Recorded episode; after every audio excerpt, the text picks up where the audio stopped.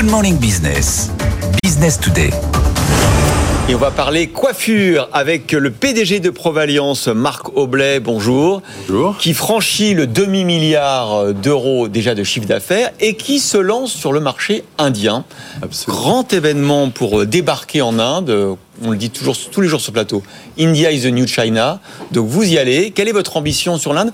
Et puis expliquez-nous aussi la particularité de ce marché de la coiffure en Inde qui est culturellement extrêmement important. Bon, d'abord, euh, c'est un des plus grands pays du monde. C'est un pays qui effectivement a une ascension économique euh, fulgurante. C'est un pays où les consommateurs ont une aspiration pour tout ce qui vient de la France et particulièrement de la beauté. Euh, grandes entreprises françaises sont déjà présents et ont un grand succès en Inde. Et nous, dans dans leur sillage, en fait, nous allons euh, implanter. Nous avons une ambition d'ouvrir une centaine de salons euh, dans les dix ans euh, dans, sur le territoire indien. Vos marques, c'est Saint-Algue, c'est Jean-Louis David, c'est Franck Provost. Vous allez surfer sur le marché du luxe, en fait. Là-bas, ces marques, ici, c'est pas le marché du luxe, ces marques-là. Elles, elles fonctionnent bien, mais ça représente pas le marché du luxe. Là-bas, oui. Absolument.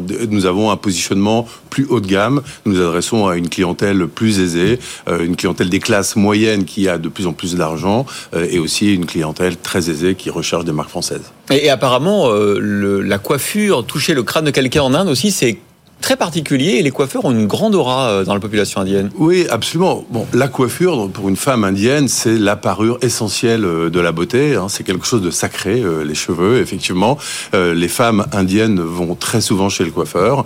Euh, elles se laissent pousser les cheveux. Elles ont des, des cheveux qui ont besoin de traitements très particuliers. Donc, effectivement, pour nous, c'est un marché à adresser fantastique. En Inde, vous voulez ouvrir donc 200 salons d'ici 10 ans. En France, sur le marché de la coiffure, on est sur, sur, euh, sur quelle tendance On voit des coiffeurs qui ferment, qui se réinventent. Il y en a qui euh, ont même des licences 4. On a vu ça euh, récemment. Il y a des, euh, des bureaux avec des salons de coiffure. Il y a un changement vraiment dans la manière d'aborder ce segment du retail. Bon, je sais pas s'il y a un vrai grand changement de fond. En réalité, c'est vrai qu'il y a quelques, il y a, il y a depuis deux ans des salons, des petits salons qui ferment. Effectivement, le, le marché se rationalise, euh, mais c'est un marché gigantesque. Vous savez qu'il y a plus de 70 000 salons en France. Euh, c'est le deuxième secteur de l'artisanat. Il y a trois fois plus de coiffeurs que de boulangeries en France. Ah ouais. Ça fait vraiment partie du, du tissu. Enfin, c'est souvent le dernier. Oui, c'est étonnant ce C'est chiffre. étonnant ça. Oui, oui, absolument. C'est c'est le, c'est le, c'est le- souvent le dernier commerce qui, qui reste ouvert dans un village. Ça fait partie de la vie des Français. Alors oui, il y a des nouveaux modèles, etc. Mais dans le fond, on aura toujours besoin de salons de coiffure. Euh, il y a une certaine rationalisation et les grandes marques euh, émergent. Alors vous n'avez pas peur d'être, euh, pour utiliser un, un- un- un- un- un mot pas très joli euh, qui vient de l'anglo-saxon, euh, disrupté par l'auto-entrepreneuriat. En voit dans les pays anglo-saxons, justement, il y a de plus en plus de coiffeurs indépendants qui vont à domicile dans les bureaux, comme le disait Laure, et qui sont leur propre entreprise, qui louent leur siège, par exemple. C'est pas le cas encore du marché français? Est-ce Oui. que vous pensez que ça va arriver? Alors, c'est une tendance qui existe depuis très longtemps dans les pays anglo-saxons. On louait des fauteuils. Aujourd'hui, il y a ce qu'on appelle des salons suites aux États-Unis, hein, sur des espaces de coworking. Euh, en France et dans les pays latins, euh, je pense que tout le monde est très attaché à son statut de salarié, son fameux CDI.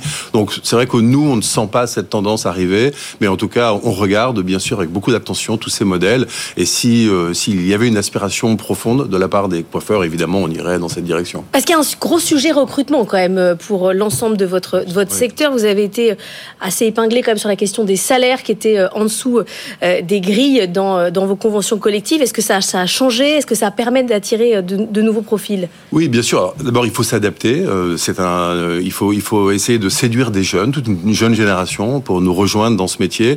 Euh, Nous avons nous évolué. Effectivement, nous sommes adaptés à ces nouvelles mentalités. Nous, nous, par exemple, nous- il y a plus de flexibilité, la possibilité de travailler quatre jours au lieu de cinq, euh, le, le, le sacro-saint des samedis. Ah oui. On a essayé un petit peu de d'ouvrir nos chakras pour offrir la possibilité de, de, de temps en temps de faire une pause le samedi, d'être avec sa famille.